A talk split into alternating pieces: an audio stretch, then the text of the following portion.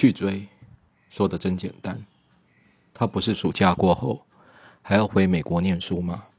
就算以最快的速度追到，刚好也是分开的时候吧。再说都要当兵了，难不成你还逃兵追到美国去？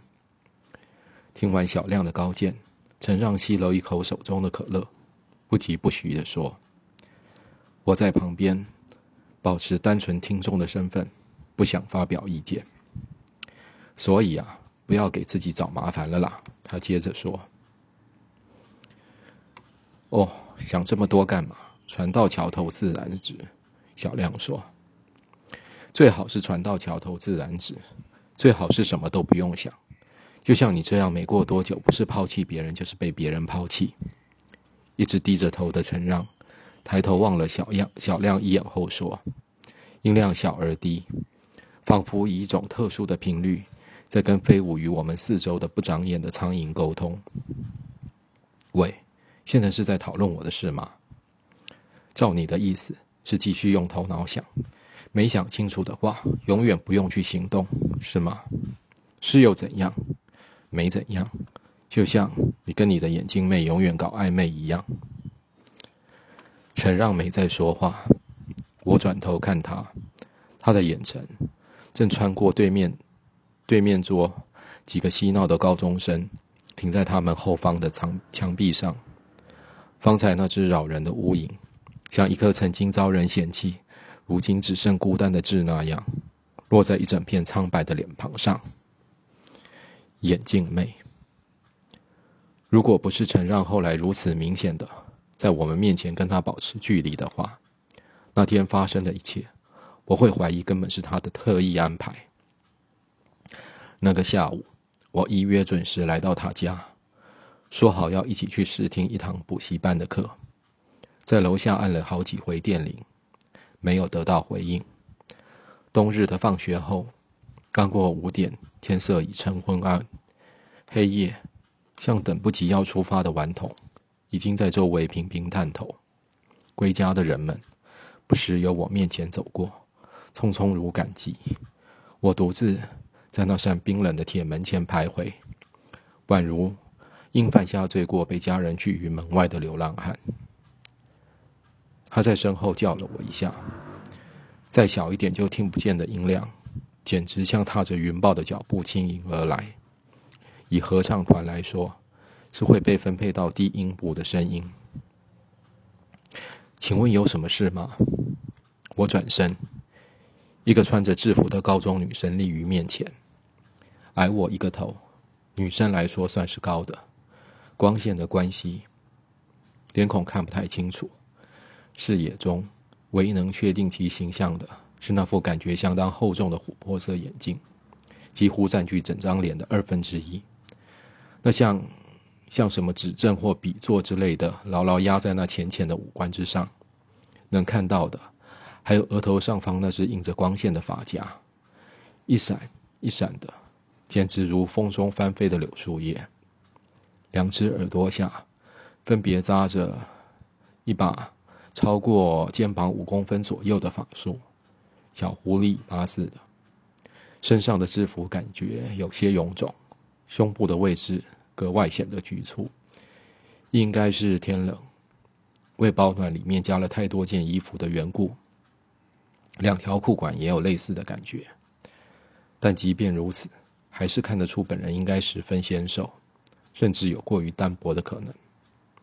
当然，不过以胸部的状况来讲，可以百分之九十九肯定身材仍算凹凸有致。嗯，不好意思，我是来找二楼的人的，可是好像没人在家。请问你来找谁呢？他扶了一下眼镜后问，让我不得不把注意力集中到他鼻子上的区块上。他的鼻型十分小巧，鼻翼不宽，鼻梁也不算高。眼镜挂在上面，难怪像掉了沙袋般拼命想往下滑。我是来找陈让的，我是他同学。他听了没立刻说话，上下打量我一阵，才开口：“嗯，你是小 J 吗？”“我是啊，你怎么知道的？”我压抑起来。陈让跟我提过你，还有小亮。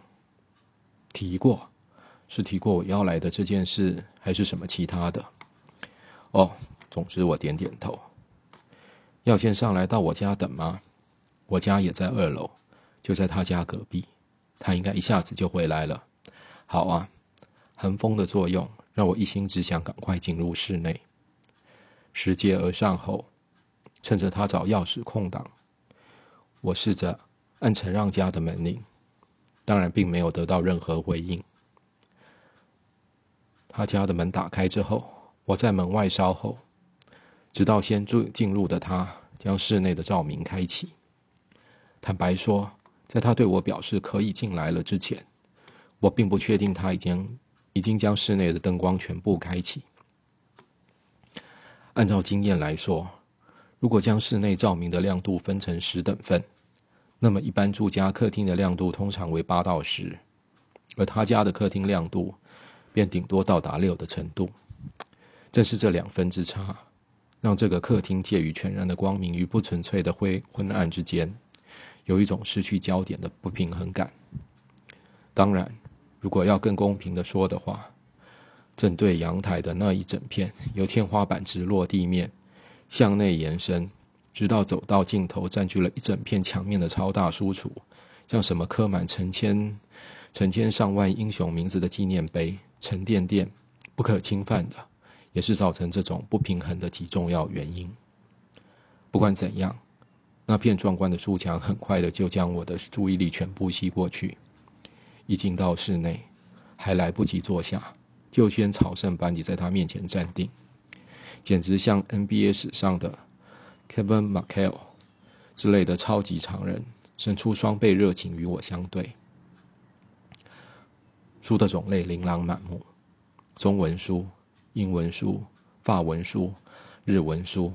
甚至还有非常罕见的韩文书，以一种只有书的主人才明白的分类方式，在架上交错着。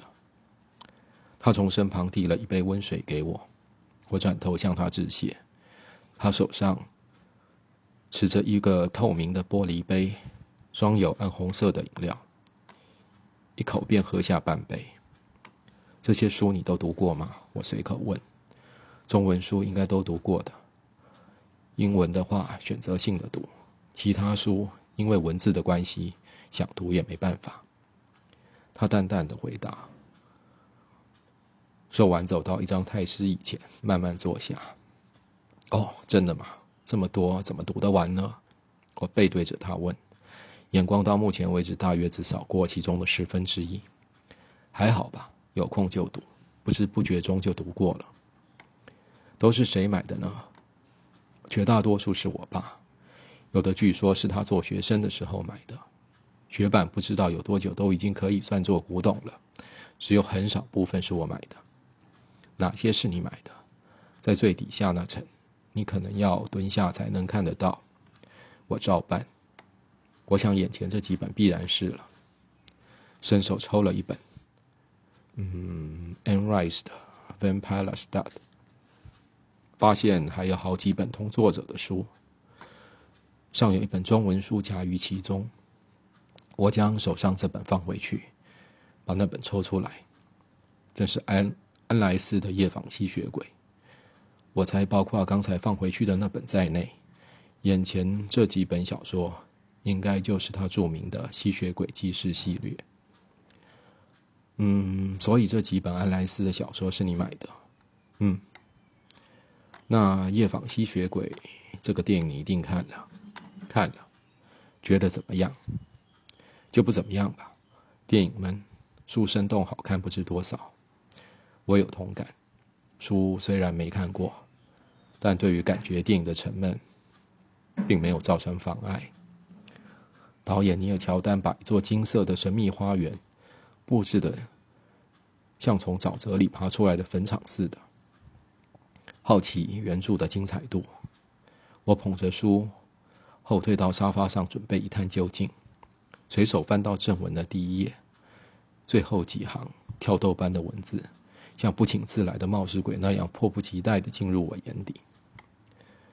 可是我以为吸血鬼不喜欢灯光，男孩说：“如果你认为黑暗对气氛有帮助，一瞬间，房间溢满了强烈的黄色灯光，而男孩仰面瞪视着吸血鬼，连一口气也喘不出来。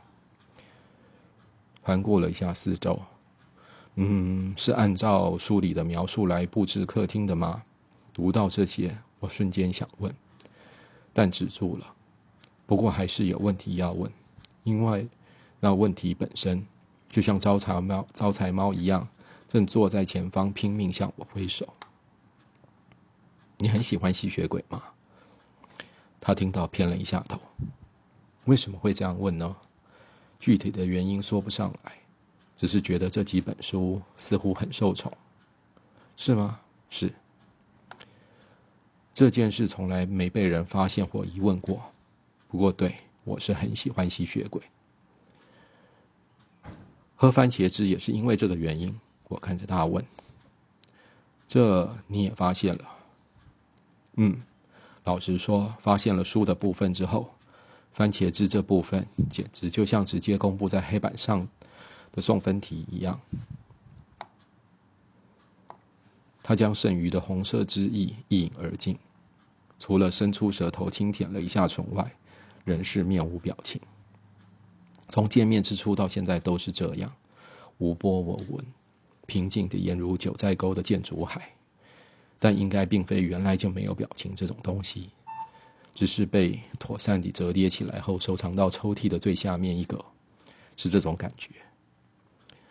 嗯，我羡慕吸血鬼，虽然我一个吸血鬼都不认识，但如果有机会的话，我绝对要变成吸血鬼。海顿创世纪里，男高音咏叹调澎湃响起。我看着他静默，想不出能接下去的话。从喜欢吸血鬼到想要变作吸血鬼，虽然仅是纯粹意念上的转换，但背后意义并不相同。骤然间，弄不清两者的差异，我愚昧的大脑中主管思考跟语言的纽带，像崩裂的地层，找不到方法结合起来。不要误会了，不是贪恋人间，想要百年千年一直活下去哦。他说：“那是什么？”我问。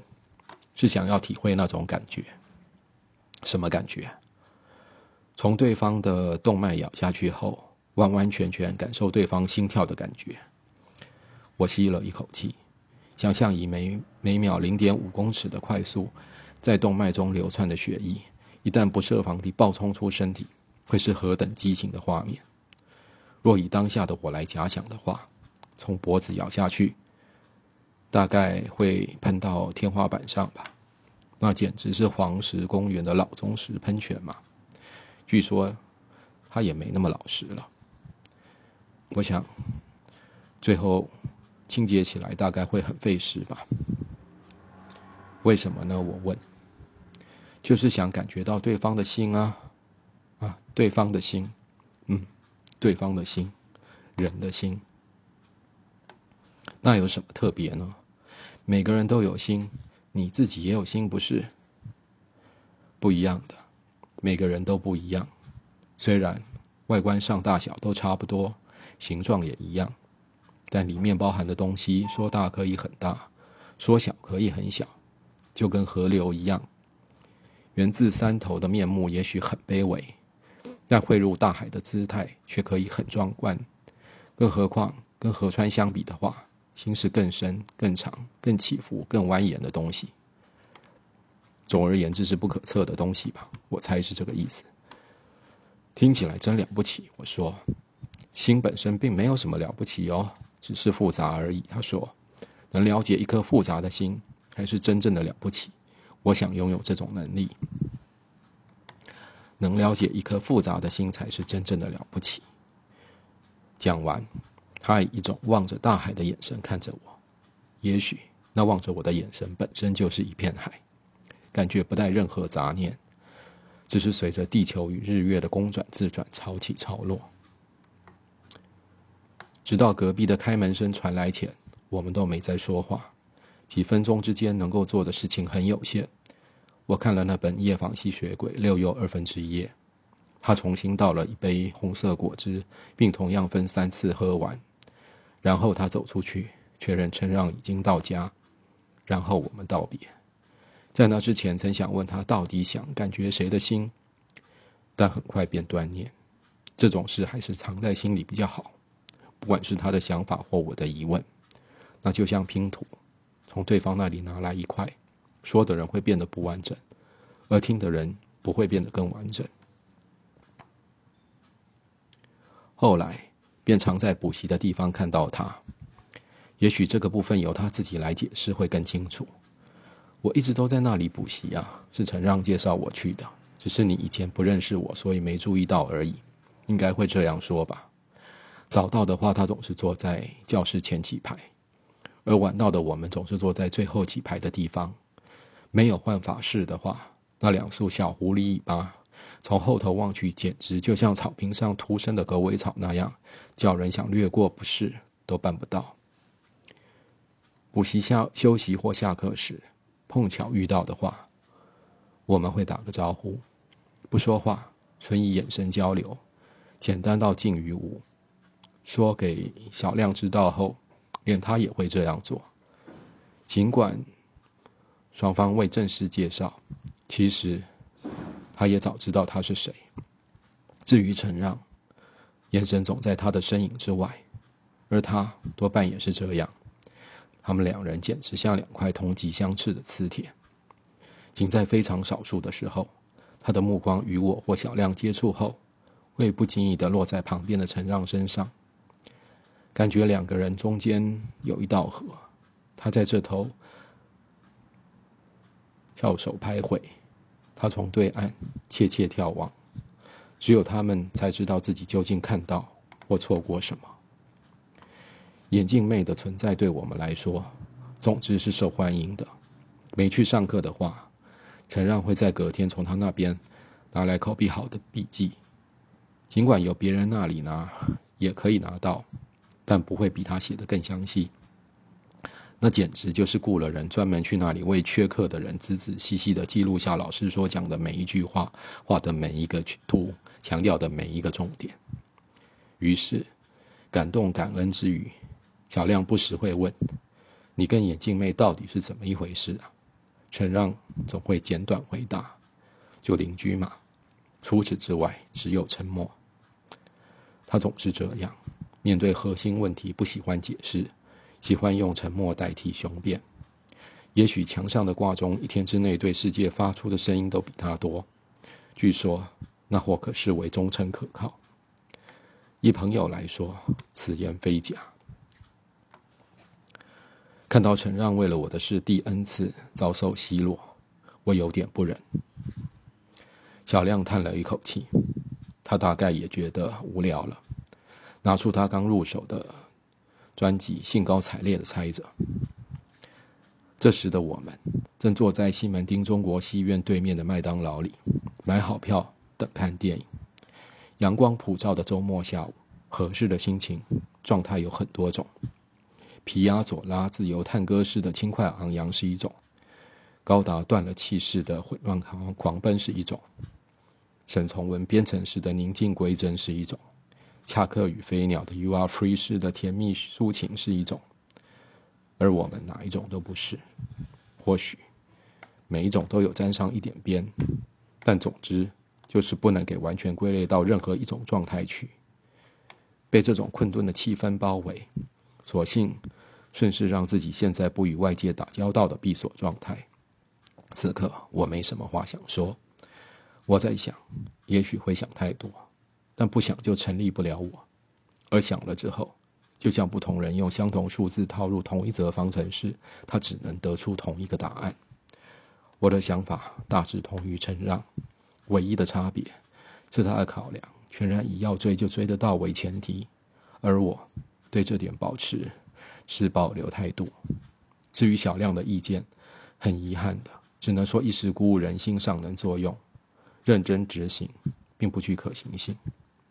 对各种状况，我都做过沙盘推演。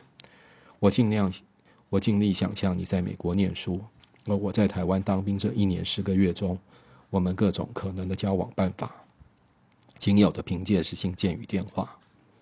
但人在军营，尚不知军营究竟在何处，也许会在外岛，收发国际邮件会是件容易的事吗？这令人高度怀疑。至于电话，要在军营中拨打国际电话，恐怕可能性极低。更何况，还要配合两地时差以及你上下课的作息时间。更不用说当兵的人非自由之身，到底能有多少时间去写信、打电话？实在不能寄予太多指望。重重阻碍像拔地而起的冰山般横在眼前，找不到半条翻越的路。想到这些，我就不禁伤心，头像觅不到食物的松鼠般整个垂下，一点都开心不起来。毕竟你甚至还没有与我交往，还没有和我在一起呀，一点前途都没有。我只记得那天陈让最后说了这句话，为所有关于未来的讨论画下休止符。他如此残酷，摧毁了所有可能的花团锦簇，而我无力改变，只能默默接受。突然，小亮冒出一句话他令人费解他将我拉回现实。也对不然蓉蓉怎么办？他说是啊那蓉蓉怎么办？这算什么问题？